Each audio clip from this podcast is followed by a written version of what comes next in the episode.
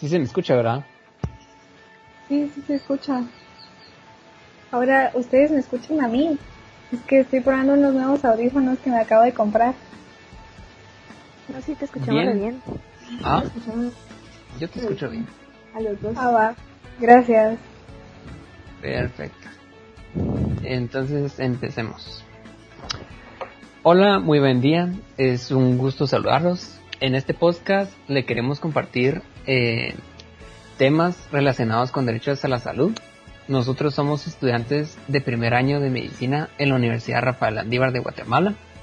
Nuestro grupo está conformado por Daniela Morales, Alejandra Abigail de León, Isabel de Carmen Hugo, Adriana Marina Flores y mi persona Juan José Lemos. Estos temas son nuestros conocimientos que hemos ido adquiriendo y estudiado a lo largo de nuestro semestre y es por ello que hoy les venimos a compartir a ustedes. El tema del cual hablaremos hoy es sobre la interculturalidad y de generar expresiones culturales compartidas a través del diálogo y del respeto mutuo. Para ir iniciando y adentrarnos en el tema, nos parece importante que ustedes entiendan lo que se refiere la presentación e interpretación equitativa de las diversas culturas y la definición que fue dada por la UNESCO en el artículo 4.8 en la Convención sobre la protección y la promoción de la diversidad de las expresiones culturales. Mm, tomando como por ejemplo Guatemala, nuestro país, es, un, es el lugar de 24 grupos étnicos, de los cuales se calcula que aproximadamente hay 6 millones de habitantes indígenas. El censo oficial de 2002 estima que en un 45% es población indígena, pero otros informes más recientes de 2018 indican que pueden constituir hasta un 60% total de la población. La interculturalidad nace de las ciencias sociales, particularmente de la antropología, y desde allí ha sido intermediándose en otras disciplinas como la salud. Este concepto es interpretado por diferentes maneras. Es esto que creemos importante darles a conocer la definición de cada uno. Yo, por ejemplo, eh, daría mi opinión, eh, luego vendría mi compañera Dani, luego Isabel y por último Alejandra y Adriana. En mi opinión, la salud es un proceso de conceptos multidimensionales en constante cambio conforme al tiempo. Es un proceso que va conforme a las adversidades, como por ejemplo las enfermedades. No podemos comparar una enfermedad de hace 30 años como las actuales. Y digo, me quiero referir a multiculturalidad, ya que este concepto de salud está conformado por demasiados factores y puntos de vista que creo es demasiado complejo unirlos o complementarlos en un solo. Eh, yo concuerdo hasta cierto punto contigo, Juanjo, pero para mí la definición de salud es algo cambiante, pero algo cambiante de manera en que cada persona tiene su propio concepto de salud y que conforme esta persona desarrolla este concepto también tiene un concepto de lo que es la enfermedad y cómo se afecta en su manera de ser y en su manera de expresarse, como en su, sus estilos de vida que pueden ser individual y los factores colectivos como es una sociedad. Pues yo creo que, eh, bueno, las, que la salud pues debería ser un derecho que todo el mundo debería contar, ¿verdad? No solo física, y sino que también social, mental y pues también espiritual, porque en mi opinión es muy importante para la persona como estar equilibrado en, todos estos para ir desarrollando en la sociedad, ¿verdad? Yo opino que el significado de salud es muy complejo y completo, pero me gustaría decir que salud es un conjunto de conceptos que influyen en cada individuo y pueden englobar eh, determinantes multidimensionales. Y estos eh, son como económicos, políticos, sociales y los del sector de salud que conllevan todos los que tienen relación con el tema de salud, ¿verdad? Eh, como por ejemplo el estilo de vida, eh, la genética, la biología y el ambiente. Y por eso pienso que la salud no solo es la ausencia de una enfermedad.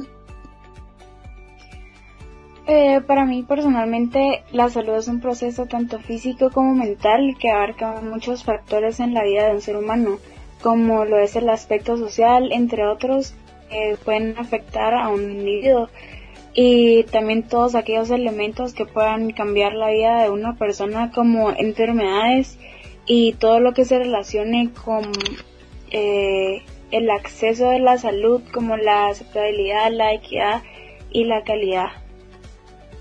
Para continuar, em, me gustaría decir que la salud y la enfermedad son conceptos ambiguos, eh, los cuales son observados de diferente manera según la sociedad o la cultura a la que se pertenezca. La salud es vista como un derecho humano, ya que no toma en cuenta ciertos determinantes, como lo pueden ser la raza, el género, la orientación sexual, la edad, el nivel económico, la condición mental y existen mucho más que podemos mencionar. Es por eso que también eh, los determinantes sociales como el modo de vida de, cada país, eh, las condiciones em, de vida tienen una comunidad dentro del ambiente y también del estilo de vida, de vida particular de cada persona, ¿verdad? Que tienen dentro de la sociedad ya que sin alguno de estos eh, mostraría un daño o alguna anomalía que pudiera afectar a los otros niveles y esto afectaría a todo un contexto. Dentro de la diversidad de culturas se tiene que tomar en cuenta dos grandes dimensiones que corresponden a sintetizar el mundo simbólico de las personas, de las ideas, las creencias adquiridas a través del aprendizaje que esta es la dimensión conceptual y la dimensión material, que llegaría a corresponder cómo se manifiestan ciertas conductas, prácticas, artefactos culturales y lo simbólico conductual, que recibe el nombre de dimensión cultural. En el campo de salud, estas dos dimensiones de cultura, eh, tanto como cognitiva y cultural, se observan en un modelo médico que lleva a otorgar a los pacientes y profesionales una explicación del fenómeno de salud y de enfermedad, ya que debemos de reconocer que cada comunidad tiene cierta percepción de la salud eh, dependiendo el contexto en el que vivan, ¿verdad? Y con esto las diferencias culturales entre pacientes y profesionales eh, se reflejan en la cultura. A continuación vamos, eh, cada uno de mis compañeros, incluyéndome, va a dar eh, su opinión. Comenzaremos con Adriana, luego con Isabel, em, daré mi opinión y por último Juanjo y Daniela.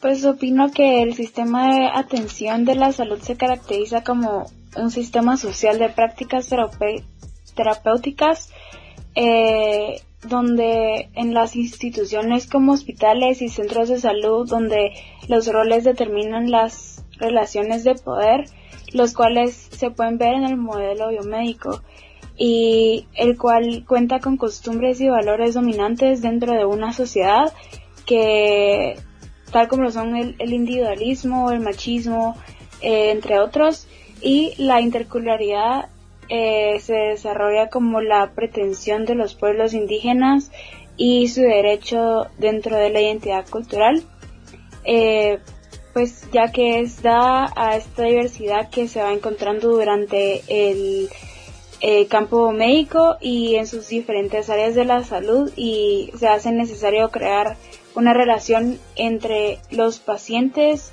como con el doctor para llegar a entender la variedad eh, y el ser humano entre los servicios de salud. Eh, bueno, yo opino que al llegar a entender que tanto los pacientes indígenas y como los profesionales de la salud eh, presentan pues grandes brechas al momento de dar a conocer las enfermedades y cómo comunicarlas. Em, hay que llegar a aceptar las opiniones de ambos lados porque pues creo que es muy importante para llegar a garantizar una buena atención médica para la población, ¿verdad? Yo quisiera decir que para mí la comunicación es el medio más importante que tenemos nosotros los seres humanos, porque por medio de la comunicación, eh, valga la redundancia, podemos comunicarnos con los demás. Y más aún, eh, si hablamos de temas de salud, y por eso opino que es sumamente importante la implementación de soluciones para que podamos mejorar la comunicación en nuestro país. Yo estoy de acuerdo con tu comentario, Ale. Yo, eh, de muchas formas, miro la... No, la sociedad mira como la pluriculturalidad como una molestia debido principalmente al idioma. Eh, por este medio eh, se pueden llegar a desvalorar la atención a cualquiera quien no hable primordialmente este idioma.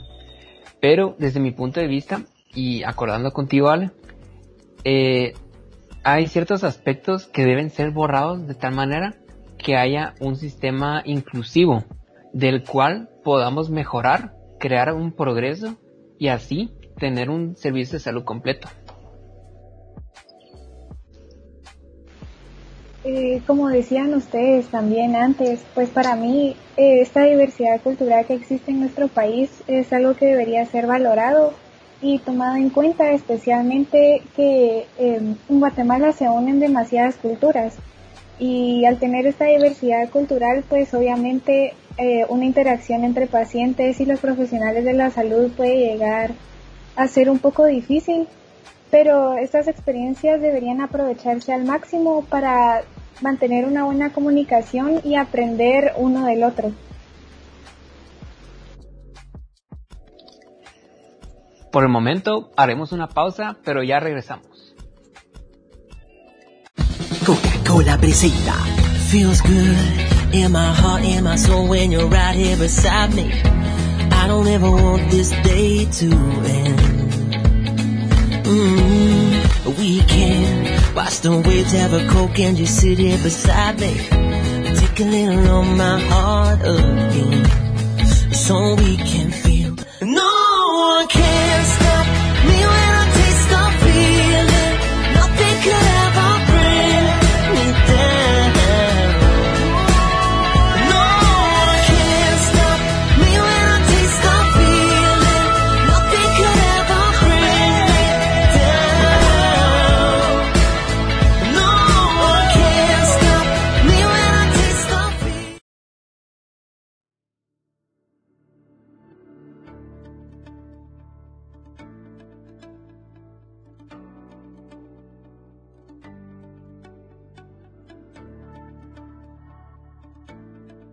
Ok, hola, Eh, ya regresamos de nuevo y hablaremos del siguiente tema.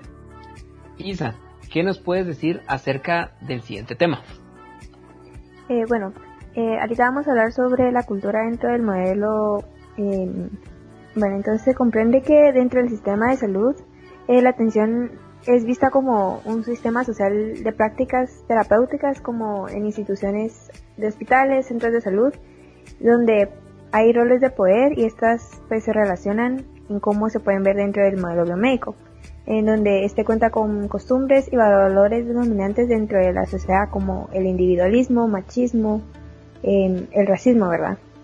Eh, bueno, con esto identificamos que pues en, dentro de la medicina no se puede llegar a, a desligar la cultura, ya que eh, las diferentes medicinas van en escala al tener padecimientos, como también se puede relacionar la cultura, ya que podemos ver que las mujeres eh, están relacionadas a la cultura del cuidado y cómo em, ha sido asociada como a la crianza y llegan a implicar que las mujeres se inclinen a especialidades como dermatología, medicina familiar, a diferencia de los hombres que pues se les llega a relacionar con especialidades glamorosas, que estas llegan a ser como las de prestigio, que son económicamente más rentables.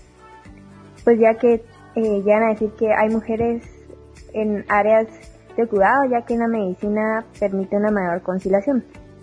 Em, pues ya tocando este tema, a mí me recuerda a una historia familiar en cómo una eh, tía mía al, al, momento de llegar a elegir su especialidad eh, me ha llevado a contar que le hubiera gustado pues seguir cirugía, pero dado el estigma que eh, tenía la sociedad en ese momento, eh, que era asociada con la crianza y esto, em, se vio afectada como su decisión y pues eh, llegó a cambiar de orientación llevando a seguir ginecología.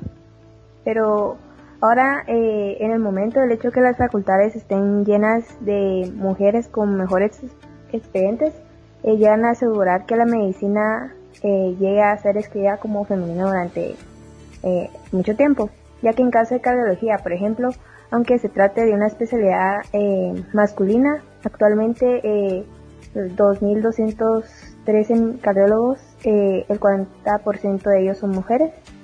Y entre los jefes clínicos, únicamente el 19% de estas son mujeres y en servicio solo es el 11%. Y aunque ya en 1975 las mujeres solo eran un 25% del conjunto de médicos, actualmente la presencia femenina ya es del 49.77. Y pues con todo esto podemos llegar a observar que todavía se llegan a crear prejuicios dentro de este mismo modelo y como referencia a los profesionales se ejercen sus trabajadores. Existe una gran desigualdad entre pues la visión biomédica y la medicina tradicional en cada cultura. En la biomedicina, por ejemplo, los experimentos científicos, eh, las clínicas eh, y los textos eh, constituyen importantes fuentes de validación del pensamiento científico. Es decir, que realmente un médico va a aceptar como prueba de una barrera la intervención de un espíritu maligno, creando así una barrera. sin embargo, otras culturas aceptarán como fuente de legitimación los sueños de un chamán, eh, signos de la naturaleza, apariciones y entre otros, que la lógica que opera en la definición de la salud y enfermedad es la misma en ambos sistemas.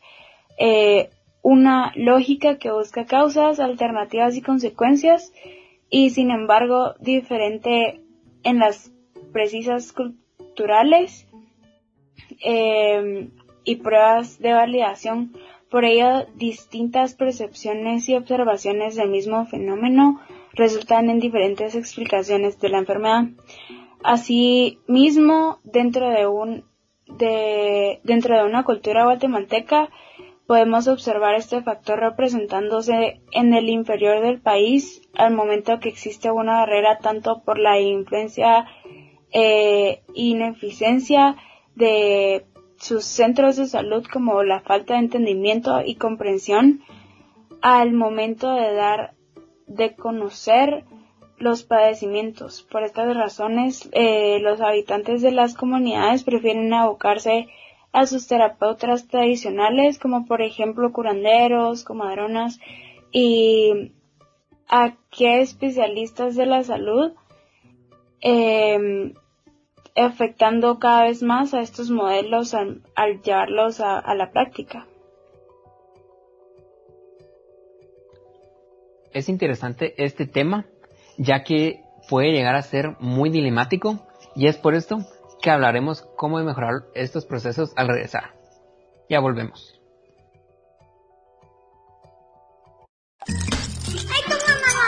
¿Te sientes atrapada por el dolor? Libérate con Dolo Neurobión. Por su combinación con diclofenaco más vitaminas B, ofrece mayor potencia gracias a su triple acción. 1. Alivia el dolor. 2. Desinflama. Y 3. Actúa sobre las fibras nerviosas. Con la triple acción de Dolo Neurobión, rompe la barrera del dolor e inflamación.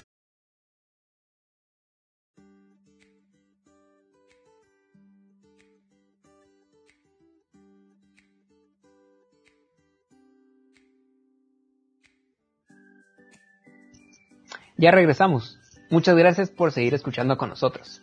Ahora, Dani, ¿qué nos puedes comentar sobre cómo mejorar estos procesos?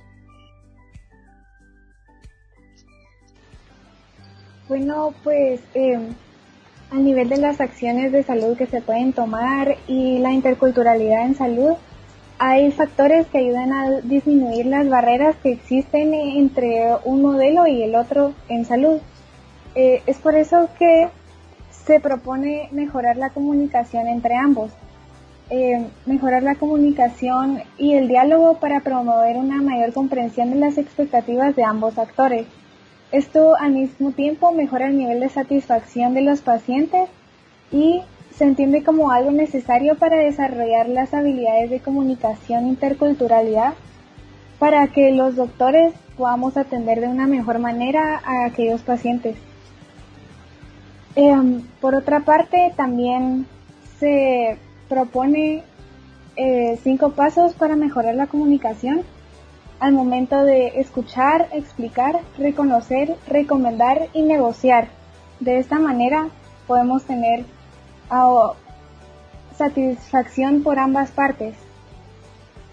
También se han demostrado en México resultados positivos de la implementación de la interculturalidad que crea un equilibrio entre los diferentes sistemas de conocimiento sobre salud y enfermedad. Eh, ¿A qué me quiero referir con esto? Entonces, en México lo que hicieron fue que implementaron los conocimientos y tradiciones de los grupos indígenas que viven en una comunidad y de esta manera, al combinarlo con el modelo médico, se integra el sistema de salud y los pacientes son atendidos de una mejor manera y son entendidos por los doctores. Eh, de esta manera también se puede decir que los conocimientos tradicionales destacan, ya que los terapeutas utilizan plantas medicinales y las terapias curativas para la, la salud pública que se ofrece en dichos lugares. Y para finalizar con este episodio, quisiéramos dar nuestra opinión acerca de la importancia correcta de la implementación de la interculturalidad en salud. Entonces empezamos con Ale, luego con Isa, luego Adriana y por último Juanjo y yo. Eh, bueno, yo siempre he pensado que Guatemala es un país que es conocido por su diversidad cultural, pero no porque sea un país incluyente a las demás culturas.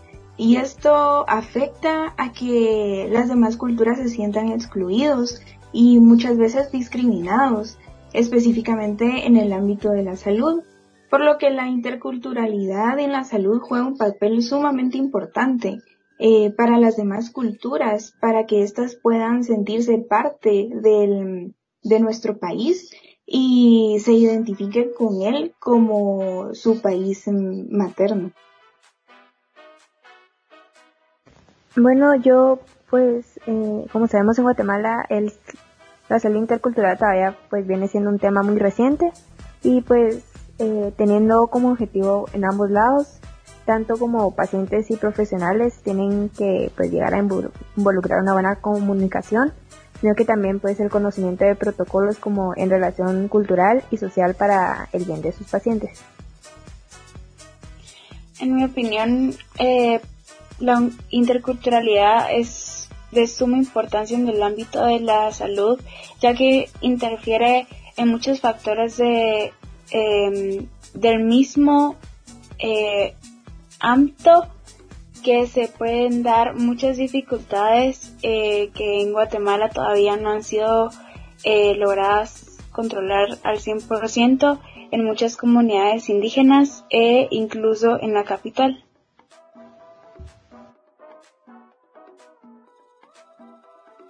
Como se establece en un formato el cual se basa la sociedad, eh, me estoy refiriendo un poco al modelo biomédico, se puede recortar una gran parte de la población, excluyendo a los que faltan de conocimientos culturales, lo que genera una gran brecha del cual muchos no puedan acudir y siempre piden ayuda a personas o médicos de segunda mano o más bien refiriéndose al alcance que puedan.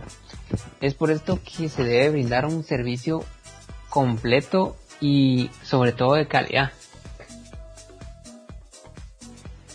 Pues eh, así como dice Juanjo, esta brecha que existe debería ser eh, derribada y es por eso que en mi opinión es muy importante poder implementar la interculturalidad en la salud de una forma correcta para que se puedan brindar los servicios médicos de calidad para los habitantes sin que ellos se sientan excluidos o incómodos y debido a la cultura, al idioma o su cosmovisión y aún más importante que los médicos que los atienden aprendan sobre todas estas experiencias para que de esta manera se pueda brindar un servicio de calidad para todos. Dentro de los beneficios de la interculturalidad podemos destacar eh, seis aspectos importantes. Eh, según la doctora Claudia Amaya, la interculturalidad tiene como objetivo eliminar las barreras de acceso y mejorar los servicios de salud de atención desarrollar el respeto y las distintas prácticas terapéuticas dentro de las diversas culturas, llegar a crear la confianza y comodidad necesaria a los participantes y trabajadores, eh, el ampliamiento de las medicinas, como por ejemplo el uso de vivero manteniendo por la comunidad, al involucrarnos más con el contexto desde la administración de las enfermedades con la comunidad nos ayuda a brindar un mejor servicio de salud. Y por último, al mejorar las comunicaciones entre pacientes y el personal médico, se crea una relación cercana a ellos mismos hasta tener la atención médica que recibieron y que debería recomendarse para la comunidad. Entonces, para darles una conclusión general, yo pienso que es importante primero hablar del contexto de salud del que ya hablamos primero. Entonces, este contexto de salud se entiende como algo que es general, pero al mismo tiempo individual para cada quien. Podemos saber que salud no solo se trata de la ausencia de enfermedad, sino que también ah, abarca muchos otros ámbitos y también cada persona tiene su propio concepto acerca de la salud y de enfermedad. De esta manera se puede entender la interculturalidad, que es el segundo tema del que hablamos en el podcast, que es la darle la importancia a todas las culturas que viven en un mismo país, como por ejemplo en Guatemala, eh, y la forma de eh, implementar la interculturalidad en la salud a medida que se le pueda dar un servicio mucho de mejor calidad a las personas que tienen una cultura diferente a la nuestra. Es por eso, como decía Juanjo anteriormente, que se dan beneficios y aportes hacia la comunidad, sobre todo en Guatemala, y como ya vimos, esto no es algo que pueda surgir dentro de mucho, dentro de mucho tiempo y con mucho esfuerzo, pero sabemos que sí puede llegar a implementarse porque en nuestro país vecino México ya se logró y tuvieron resultados positivos. Eso significa que nosotros podemos hacer lo mismo.